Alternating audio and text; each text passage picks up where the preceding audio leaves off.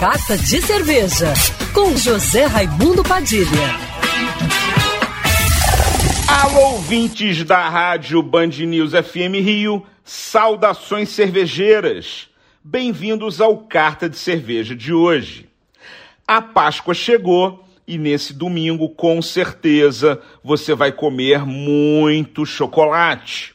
Para harmonizar, a minha dica é você escolher as cervejas pretas ou mais escuras, porque a torrefação do malte, que deixa a cerveja escura, também traz um delicioso amargor de torrado, que vem carregado de notas de café e chocolate mesmo que a cerveja não tenha adição desses dois ingredientes.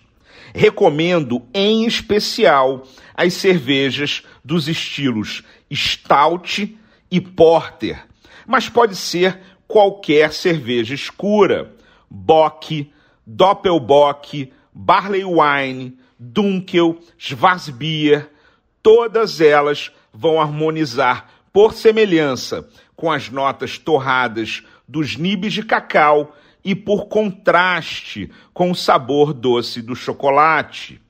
E as cervejas escuras mais alcoólicas, como as Imperial Stout, por exemplo, ainda vão harmonizar por corte, ajudando a quebrar a gordura do chocolate, limpando a sua boca para mais um pedaço.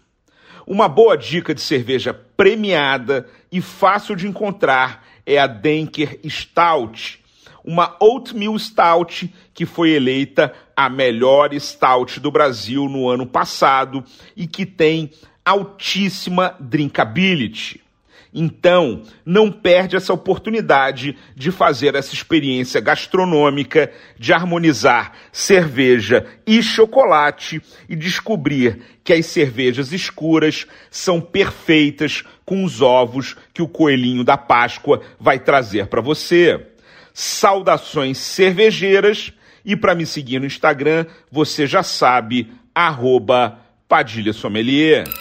Quer ouvir essa coluna novamente? É só procurar nas plataformas de streaming de áudio. Conheça mais dos podcasts da Band News FM Rio.